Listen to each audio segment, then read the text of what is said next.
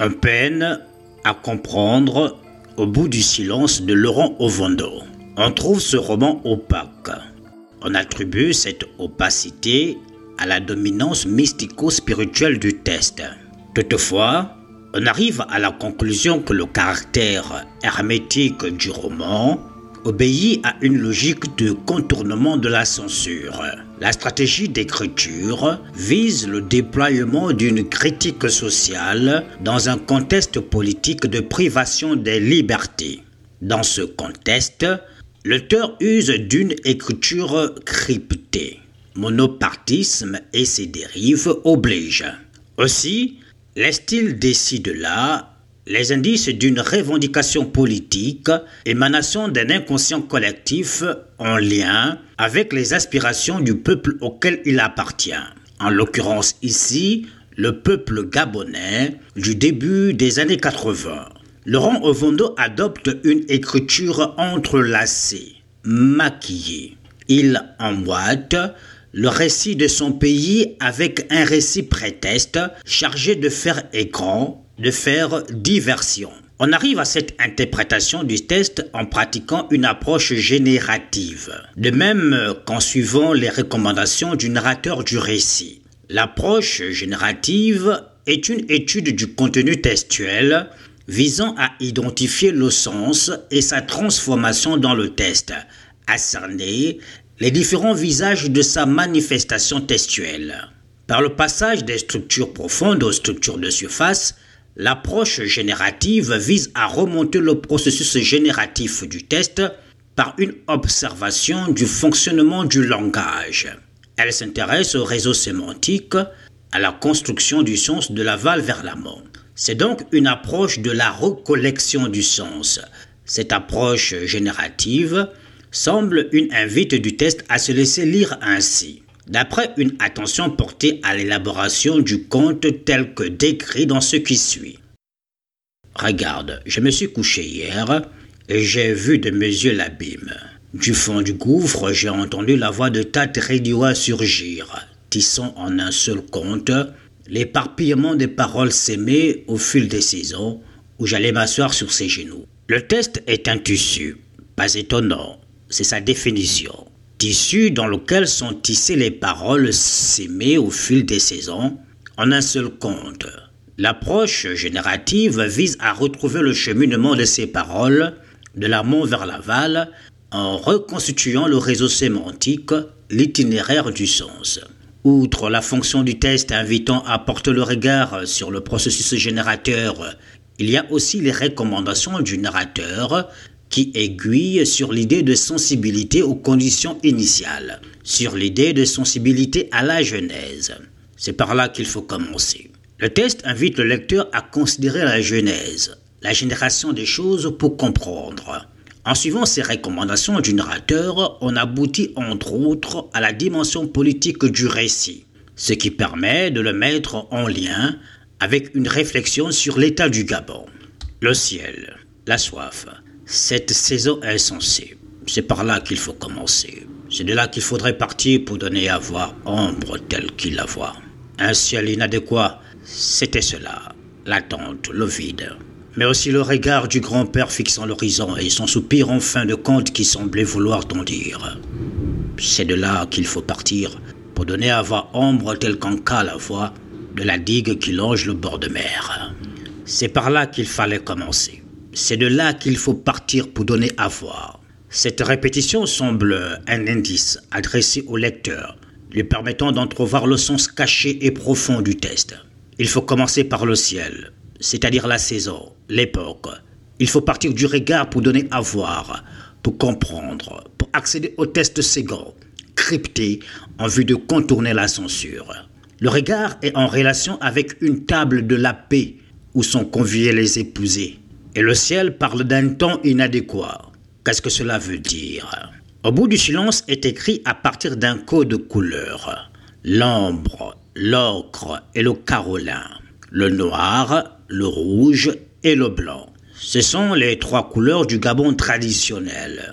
Elles subsument la cosmogonie du peuple gabonais, la vision du monde de celui-ci. L'ombre, le monde matériel, le rouge, le condensateur, l'énergie, qui permet la traversée des mondes, et le blanc, couleur du monde invisible, génial et ancestral. En insistant sur l'ombre, l'ocre et le carolin, Laurent Ovando se place au niveau archétypal en vue de délivrer un message qui parle à l'inconscient collectif du peuple gabonais.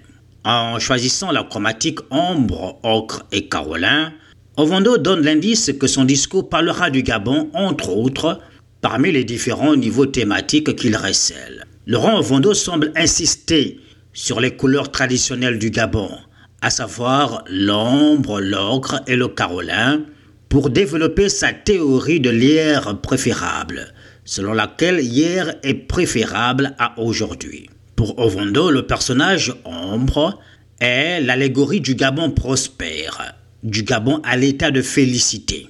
Son attribut est le carolin. À ce Gabon prospère s'oppose le Gabon en déliquescence. Il est allégorisé par le personnage de Ndjouké. Son attribut est l'ocre. L'ocre et le carolin sont les manifestations d'une même réalité selon qu'elle est prospère ou misérable. L'ocre et le carolin renvoient donc au malheur et au bonheur, à la calamité ainsi qu'à la félicité. C'est ce que l'on peut comprendre en s'arrêtant sur ces propos de Taterédiwa. Pourquoi retiens-tu seulement l'ocre là où je vois tes yeux posés? L'ogre reste enveloppe de son haleine puante. Elle dit qu'elle est ton unique épouse. Et toi, tu crois en elle. Mais non, Anka. Crois-tu que j'ai compté pour cela? Si j'ai dit l'ocre, couleur de ton sang qui coagule, n'ai-je pas aussi dit le carolin, couleur de la sève, couleur du lait maternel Regarde Ambre et tu te rappelleras. Embrasse-la, Anka. Fais la tienne, car à l'heure où le monde se fait ocre, heureux celui qui n'ignore pas la parure de la fille née des soupirs. Outre le code couleur semblant renvoyer au Gabon, Laurent Ovondo utilise l'expression contre et mère pour nommer son pays. Parmi les indices qui renvoient à ce dernier, on note la ville de Fugamo et surtout la maternité allaitante, le sceau de la République gabonaise et même jusqu'à y compris le drapeau gabonais moderne. C'est alors qu'une main inconnue vint afficher un décret à un point stratégique du village afin que nul ne puisse prétendre n'avoir pas vu. En effet, les habitants virent, plus que par les lettres noires alignées les unes à côté des autres sur le fond blanc du papier plastifié, ils furent surtout impressionnés par le tampon en bas de la page, qui représentait une femme au sein nu, allaitant son enfant. Les habitants pensaient que c'était là l'image d'une redoutable divinité, pareille à celle qui habite la rivière de Gros Galet. Au bout du silence, de Laurent Obondo est entre autres l'histoire de la contre-mère, où l'on invite à marcher sur le chemin de Fugamo, un chemin qui mène de la peine au bonheur, et où l'on communique d'autorité par un tampon qui représente la République sous les traits d'une femme allaitant son enfant. Vu les symboles, on est ainsi placé sur la piste de la République gabonaise sur la piste interprétative de l'œuvre comme étant entre autres une allégorie du Gabon. Cette allégorie se confirme par la paraphrase suivante.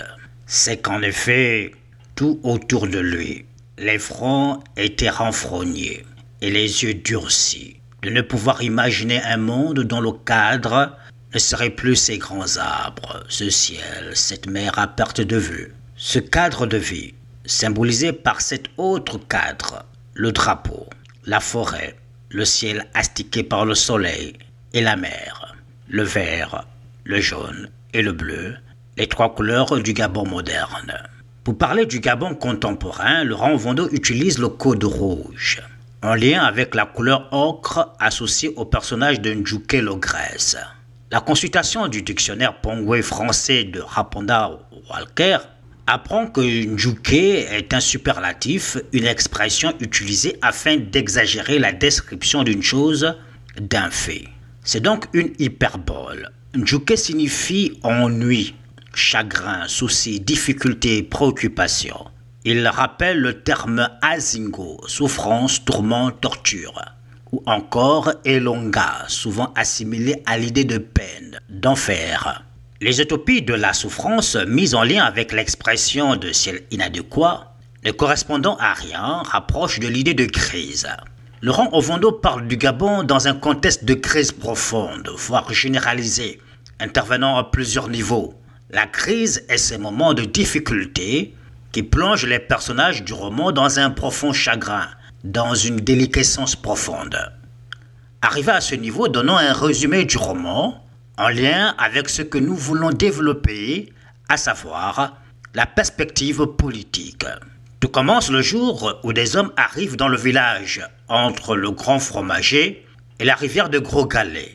Ils posent des croix rouges à la déventure de chaque case. Ils disent qu'il n'y a rien à expliquer à leurs gestes. Ils ne font qu'obéir aux ordres. Les femmes crient au gouvernement et aux dignitaires cachés sous ce nom. Redwa mesure la gravité de la situation. Les habitants du village préconisent de faire affront. En effet, ils ne se voient pas vivre en dehors de ce cadre prospère qu'est le village entre le fromager et la rivière de Gros Galet. Ce village de pêcheurs et d'agriculteurs vouant un culte à Mbumba, la divinité des eaux. Rediwa décède. Sa mort paraît suspecte. Il est enterré. Un mois plus tard, la République ordonne que l'on exhume le corps de Rediwa. Puis, les habitants du village aux maisons interbattues sont dégarpis. Anka et sa famille se retrouvent à Petite Venise, un bidonville fait de matériaux hétéroclites, dont les habitants marqués par le chômage ont pour principale activité, entre autres, celle de répondre à l'appel du parti. La réponse à l'appel du parti fait comprendre une chose. La réponse à l'appel du parti fait comprendre une chose. La raison pour laquelle les habitants du village, situé entre le Grand Fromager et la rivière de Gros Galet, ont été déguerpis, c'est l'indifférence au parti unique. On peut entrevoir là l'image d'une communauté d'opposants, sinon un parti politique d'opposition à part entière en plein contexte de monopartisme. C'est cela que l'on peut comprendre lorsque l'on décrit l'attitude des villageois face à tout ce que représente la République. Lorsque la République dit nul n'est censé ignorer la loi, les habitants du village situé entre le Gros Fromager et la rivière de Gros Galet répondent le village a aussi sa loi qui prévaut sur celle de la République. Si l'on s'en tient à l'opposition village-république, il y a l'idée de ce qui est nôtre et de ce qui nous est imposé de l'extérieur. La République étant un concept importé, le village renvoie à l'autochtone et plus particulièrement au peuple.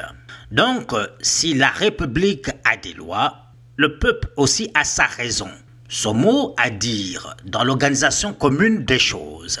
D'autant plus que la République, en plein système de monopartisme, est l'autre nom du parti unique, du parti État. Les habitants du village situé entre le Grand Fromager et la rivière de Gros Galet portent donc les sems de l'opposition au parti unique.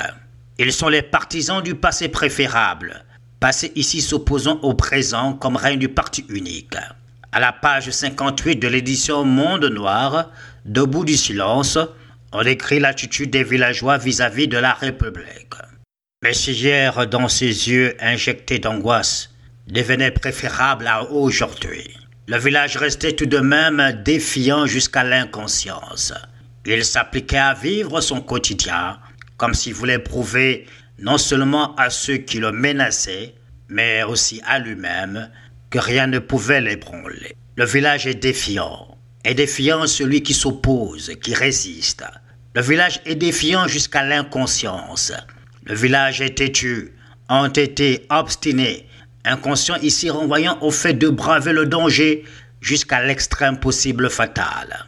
Si l'on suit la logique, Rediwa est mort de son symbole, celui de leader de l'opposition. Sa mort est donc un assassinat politique, visant à tout rayer de lui jusqu'à sa mémoire. Même mort, la République va jusqu'à déterrer son corps de manière à effacer tout ce qui le représente. C'est cela que semblent vouloir dire les femmes dans leur chant chant utilisé ici comme code de messagerie secret. C'était un sanglot qui montait, s'étirait, retombait, cueilli par les soupirs, puis repartait. Le sanglot disait que Tad n'était plus, qu'il était mort la nuit dernière. Lui si bon, si généreux. Il disait que Tat était vieux, mais qui aurait pensé que la mort viendrait si tôt, sans prévenir? Et le sanglot s'insurgeait, accusait. On ne savait trop qui, mais accusait quand même. Car Tat, en vérité, n'était pas mort de sa belle mort. Comment en douter? Quand bien même des signes troublants jonchaient depuis quelque temps Assurément, il y avait des gens qui en voulaient à ceux qui habitaient entre le Grand Fromager et la rivière de Gros Galère pour qu'une case s'effondre. Quoi de mieux que de s'attaquer aux poutres qui la soutiennent? Malheur à celui qui ne comprend pas. Mais ce veillard était une poutre qui soutenait. Tate Rediwa est une poutre qui soutenait. Les femmes dans leur mélopée font glisser un message politique.